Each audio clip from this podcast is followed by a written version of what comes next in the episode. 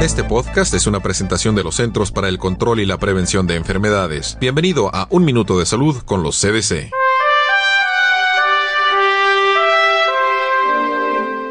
¿Cuántas veces le ha preocupado el humo del cigarrillo que hay en un restaurante o en un lugar de trabajo? Es un riesgo para la salud. Los niños que respiran el humo de segunda mano padecen infecciones respiratorias con más frecuencia. Los adultos expuestos a ese humo enfrentan un mayor riesgo de enfermedades cardíacas y de cáncer de pulmón. ¿Qué tan seguro es su hogar o su lugar de trabajo? Para responder a esta pregunta, investigadores de los CDC realizaron una encuesta a adultos sobre las reglas de no fumar en sus hogares y sitios de trabajo. En cada estado donde se realizó la encuesta, cerca del 20% de los adultos dijeron que fumaban. En la mayoría de los estados analizados, hasta el 70% de las personas dijeron que no permitían que se fumara en sus hogares. Un porcentaje similar de empleados dijo que existen reglamentos para no fumar en su trabajo. La única manera en que se pueden proteger usted y su familia del humo de segunda mano es mediante la eliminación de la práctica de fumar en espacios interiores. Para cumplir con su parte, asegúrese que nadie fume en su hogar y hable de sus preocupaciones con su empleador si es que se fuma en su trabajo.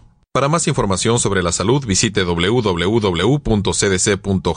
y haga clic en la esquina superior derecha para ingresar a CDC en español. Le invitamos a que nos acompañe la próxima semana en una nueva emisión de Un Minuto de Salud con los CDC.